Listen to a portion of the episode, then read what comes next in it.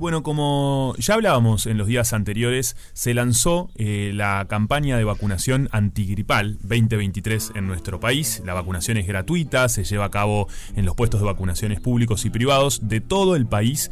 Eh, ya está sucediendo a partir del 18 de abril, sin agenda electrónica. La vacuna evita la infección o la manifestación grave de las enfermedades causadas por el virus de la influenza. Pero para conversar justamente sobre vacunación, la importancia de la vacunación, de alguna manera la confianza también, qué ha pasado en el mundo, qué pasa en nuestro país, bueno, sobre todas estas eh, temáticas y, repasar algunos datos y también derribar mitos. Estamos en contacto con el doctor pediatra Eduardo Regueira. Eduardo, bienvenido a Rompepaga, ¿cómo estás? buen día, ¿cómo andás? Muy bien, ¿y tú? Bien, bien, acá, por, por irme a trabajar un ratito, pero todo bien, por suerte acá. Excelente. Tranquilo. Bien, muy bien, excelente. Eduardo, bueno, eh, de alguna manera eh, lo hablábamos previamente, pero salió, por ejemplo, un estudio ¿no? que hace UNICEF eh, en la confianza mundial en la vacunación infantil, ¿no? que de alguna manera cae sensiblemente según este estudio, y algo de esto también trajo la pandemia, ¿no? todo lo que es las vacunas, todo lo que se habló sobre vacunas y, mueve un poco la estantería. Pero me parece importante estos espacios para hablar el por qué sí también y, y qué pasa con esas personas que dicen no, ¿por qué es ese no? Sí, vos sabés que es alarmante, eso que contabas y comentabas ese informe UNICEF, es alarmante la reemergencia de, enfermedades infectocontagiosas realmente erradicables del planeta con la vacunación, como el ejemplo del sarampión, ¿no? la, rubéola, pero sobre todo el sarampión, una enfermedad que es eh, viral, se contagia parecido a la gripe por vía aérea y es extremadamente contagiosa, pero a la vez, lo vivimos en Uruguay, ¿no? Eh, se puede vivir sin sarampión con solo hecho de, tener una tasa vacunal elevada. Tal cual. Sí, y además la, influencia es, es, de alguna manera, eh, es muy eh, contagioso, ¿no? ¿Hola? Sí. ¿Me escuchás tú, Eduardo? sí, se me cortó, discúlpame. No, no pasa nada. Que hablábamos de eso, que también, por ejemplo, la influenza es eh, un virus que es altamente contagioso. Perfecto, sí. Bueno, para empezar a charlar de la gripe, es eso, ¿no?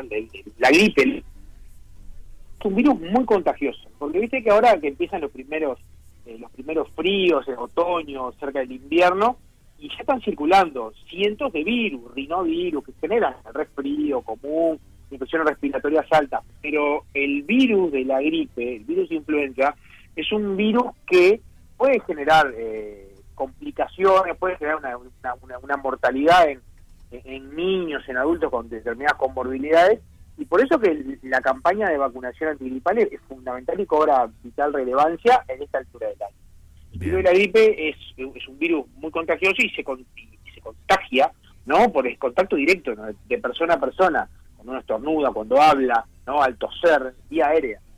Bien, perfecto. Y, y además, bueno, cualquiera es, altamente contagiosa, pero están clasificadas, ¿no? Porque escuchamos, a veces no sabemos muy bien, pero está la A, la B, la C, como que tienen diferentes tipos de, virus y se clasifican de, eh, en, como de diferentes maneras. Claro, eh, vos, tenés, eh, se clasifican en base a, los tipos de, virus, ¿no? A, B y C, y después las partes virales, la H y la N, viste que dicen H1N1, ¿no?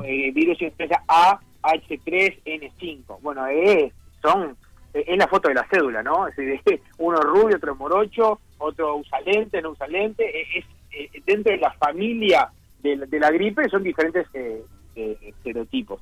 En realidad se tipifican eh, pensando sobre todo al, momento de cuál va a estar circulando, en el hemisferio norte, se viene para acá, y en base a eso que se, se genera la composición de la vacuna. Perfecto.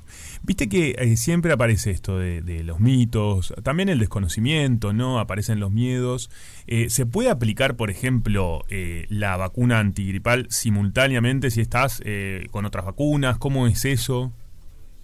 Bueno, sí, eso de, los mitos y, y, las verdades en, la vacunación, está bueno tener estos espacios para, para, para charlar así, hablar en español, ¿no? Dejar el lenguaje médico de lado y hablar en español para que la, gente entienda, ¿no? Además de, obviamente, de informarse por, por sus propios medios, pero la vacuna antigripal, la composición de la vacuna antigripal, ¿no? Es, estos virus que charlábamos recién son virus inactivos. O sea que primero, esta vacuna no tiene poder eh, infectante, es decir, no es que me vacuno y me voy a engripar. Bien, porque ese también es otro miedo que aparece, ¿no? Claro, es verdad. sí, ese, es otro mito. Perfecto.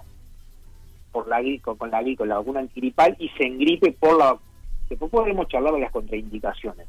Pero la vacuna antigripal, la composición son virus inactivos. O sea que es como poner un ejemplo, es, eh, es la abeja sin el aguijón, ¿no? O ese, ese cangrejo sin las pinzas. O sea, tu, sistema inmune va y reconoce, bueno, esto es una abeja. Cuando venga las abejas con el aguijón, ahí lo van a estar esperando y lo reconocen y lo neutralizan.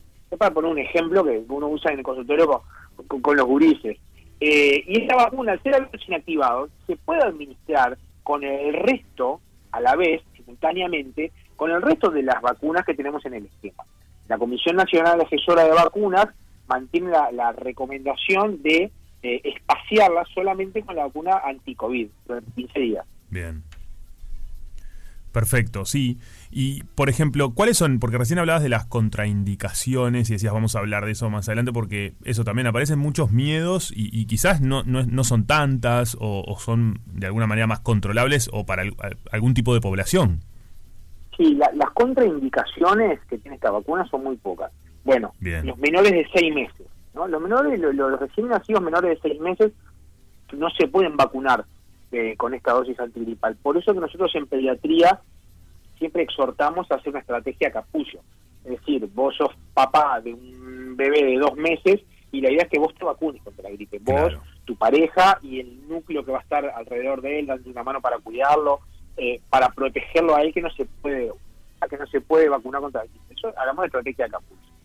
Eh, las personas que tienen contraindicada la vacuna antigripal son las personas que tienen eh, corroborada la alergia a la vacuna antigripal, que se han dado la, que se han dado la vacuna antigripal y han estado internados, era una anafilaxia, una reacción alérgica grave por la vacuna, o los excipientes eh, de, la vacuna, ¿no? Eh, las personas, después hay, después tenés precauciones, ¿no? Las personas que han tenido enfermedades neurológicas, eh, como el Guillén Barré, a menos de seis meses de la vacunación, se recomienda consultar con su médico tratante. Son muy pocas las... Eh, claro, habitualmente se tolera bien, digamos. Sí, se tolera bien, exactamente, se tolera bien. Es una vacuna segura, muy segura. Obviamente es gratuita y, no es obligatoria, pero por eso que la, recomendamos fuertemente. Y la idea es esa, el, el objetivo de la campaña de vacunación antigripal es evitar las complicaciones que puede generar el virus de la gripe en las personas, en los niños, en los adultos. Claro. Desde la muerte hasta que tenga que termine en un CTI con, con un fallo pulmonar o, tenga otras complicaciones que, que pongan en riesgo su vida. Sí, totalmente. ¿Y, cómo ves ese diálogo con, no me imagino, en, los centros de atención, en, emergencia? Eh, Post pandemia, ¿aparece un discurso eh, antivacuna más sostenido? ¿No es tan así? Eh, digo, esto es un informe, un, informe que, publica Euronews de, de, UNICEF a nivel mundial, pero si lo bajamos acá a nuestro país, al menos en, la consulta diaria, eh, ¿cómo, ¿cómo lo ves? Acá entra a jugar mucho al menos en Uruguay, el rol de los medios de comunicación.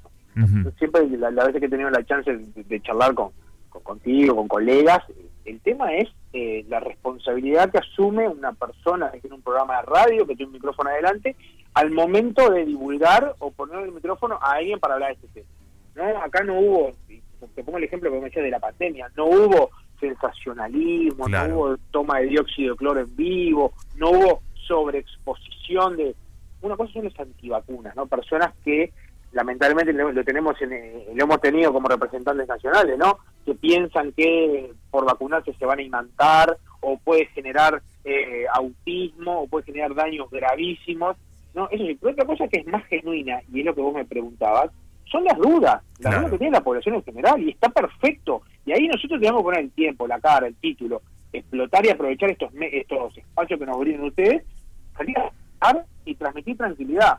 ¿Cómo se transmite tranquilidad? Brindando toda la información disponible con evidencia científica para que la persona tome la decisión que corresponda. En este caso, eh, la, vacunación que nos sacó de la pandemia, ¿no? Eh, salva vidas. Y la vacunación antiripal es una, es una, herramienta que tenemos eh, a esta altura del año para, para evitar los daños que, que, que puede generar este virus.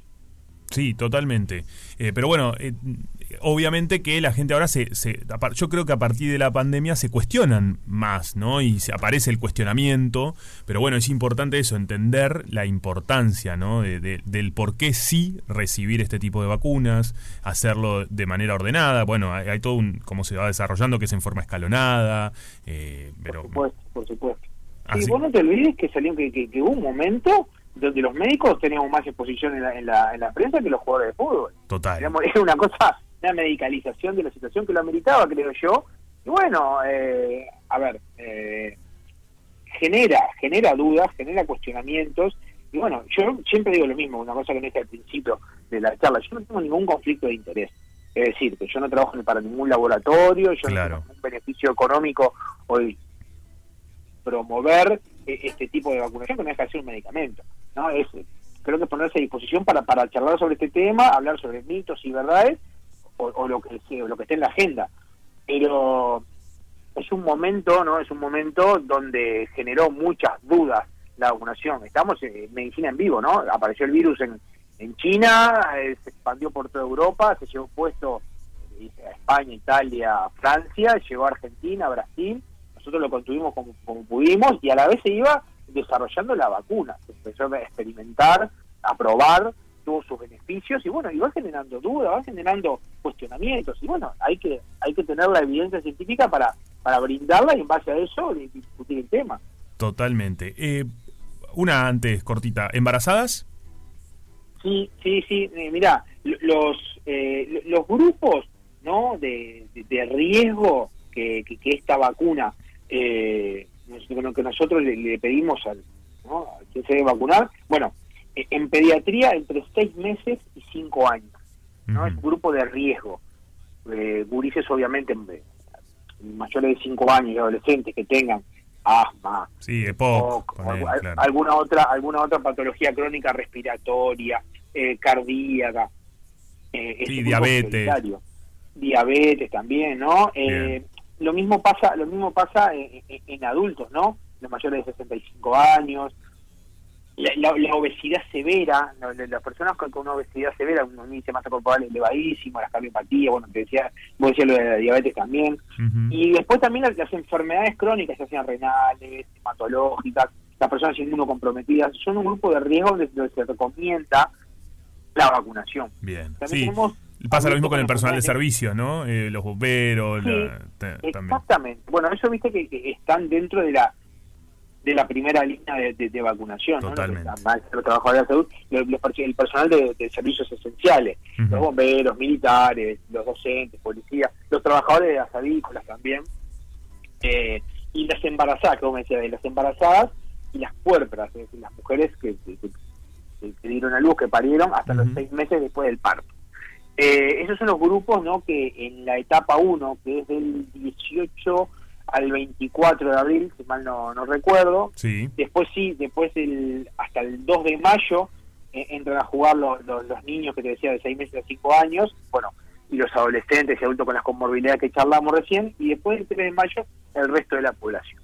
Perfecto. Excelente, entonces, Eduardo, quedó clarísimo el, el por qué sí, y está bueno derribar mitos, eh, tener estos espacios para, bueno, que aparezcan las dudas que son válidas, ¿no? Que está bien que las personas nos cuestionemos, que preguntemos, bueno, pero para eso están los profesionales, como es tu caso, para eh, explicarnos y decirnos, bueno, mira, tiene este montón de beneficios, está bueno que, que se vacune la población, eh, es más, es, nos hace un bien a todos. Sí, sí, sí, como decía, es la idea yo creo en, una medicina donde, discutir con el paciente, charlar las opciones, eso de la medicina paternalista, de que bueno, acá yo soy el médico, yo soy el pediatra, se hace lo que yo dice, yo digo y ya está, no va, no corre, o al menos en mi caso. Está bueno tener estos espacios para, charlar así de manera descontracturada, con mucha información, con mucha seriedad. Muchas gracias por, por el espacio y bueno, nada, quedo a las órdenes para cuando ustedes precisen y un beso grande a, a Fede y a, Sofi también. Le mandamos, le mandamos al, al, equipo. Gracias, Eduardo. Excelente todo. un abrazo grande y bueno, buena jornada y éxito en el nuevo programa. Muy bien, muchas gracias. Eduardo Regueira, doctor pediatra, justamente hablando de la vacunación. Recuerden, comenzó el 18, del 18 al 24 es esta primera etapa, del 25 al 2 de mayo es la etapa 2 y a partir del 3 es, eh, justamente a partir del 3 de mayo, es la población en general. El otoño es mejor con buena música. Otoño 2023 en Radio Cero. 104.3 y 101.5 en Punta del Este.